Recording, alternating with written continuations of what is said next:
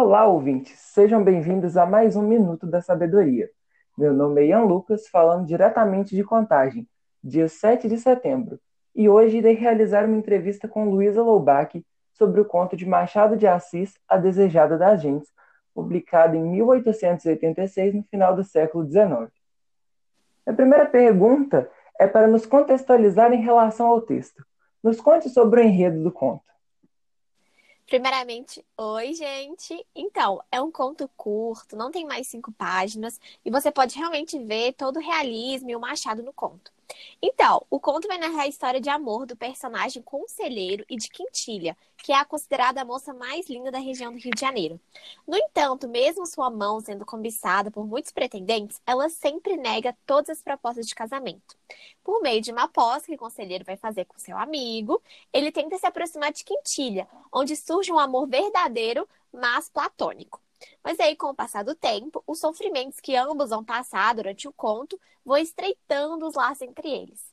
O conselheiro, então, vai se declarar e pedir a mão da Quintilha em casamento. E, portanto, a Quintilha ainda recusa o pedido, dizendo que nunca vai se casar. Mas aí, após a recusa, a Quintilha adoece gravemente. E assim, nas portas da morte, ela enfim decide aceitar a proposta do conselheiro. Eles se casam e o final trágico é que dois dias depois ela falece.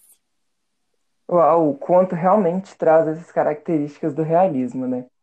Bom, como você acha que a escola do realismo e as características do Machado estão presentes nesse conto? Então, é interessante ressaltar que o conto vai nos trazer personagens, né, pessoas da burguesia, bem abonadas da sociedade brasileira, como Conselheiro e Nóbrega, né, que são dois advogados, a Quintilha é uma mulher de boas condições financeiras, né, e o Machado vai tratar muito sobre isso. Outro ponto bem abordado é a questão do psicológico, né? A gente consegue ver muito isso na escrita do Machado. E também a gente tem essa questão da quintilha, né? Porque ela era uma moça que tinha aversão ao casamento no século XIX. E isso era muito, muito diferente no conto. E por fim, o Machado vai oscilar numa ironia, uma confirmação, algo muito característico da escrita dele. Onde a gente vê um aspecto bem interessante, né? Que não tem final feliz. O que seria mais comum se fosse uma obra do romantismo, por exemplo. Interessante mesmo. Para finalizar, assim, o que você pode comentar sobre os simbolismos e os legados que o Machado busca tratar? Ah, sim, eu acho que através desse realismo, o Machado vai nos mostrar várias características humanas, né, psicológicas, o ciúme, o paixão que o conselheiro tinha pela quintilha, a cobiça que ele e o amigo tinham por ela, né? Então a gente pode perceber também uma A Quintilha é uma personagem muito única, né? Então a gente vai ter, por exemplo, uma obra do realismo francês, que vai ser Madame Bovary, do Gustave Flaubert, e a gente vê que a Emma Bovary e a a Quintilha são muito diferentes entre si, né? Porque a Emma sonha com aqueles livros de romance, já a Quintilha sente um tédio pelos romances, né? Então, a Quintilha não se deixa atingir pela força passional que tem nas histórias que ela lê.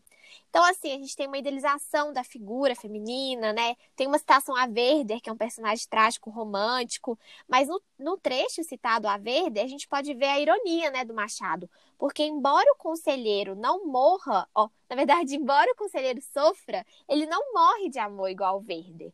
Então, a gente tem várias referências, é um conto muito interessante. Bom, isso é tudo por hoje. Muito obrigado, Luísa, por participar. Obrigada, eu que agradeço. Obrigado a vocês também que estão ouvindo nosso podcast até aqui. Vejo vocês semana que vem para mais um Minuto da Sabedoria. Tchau, obrigada.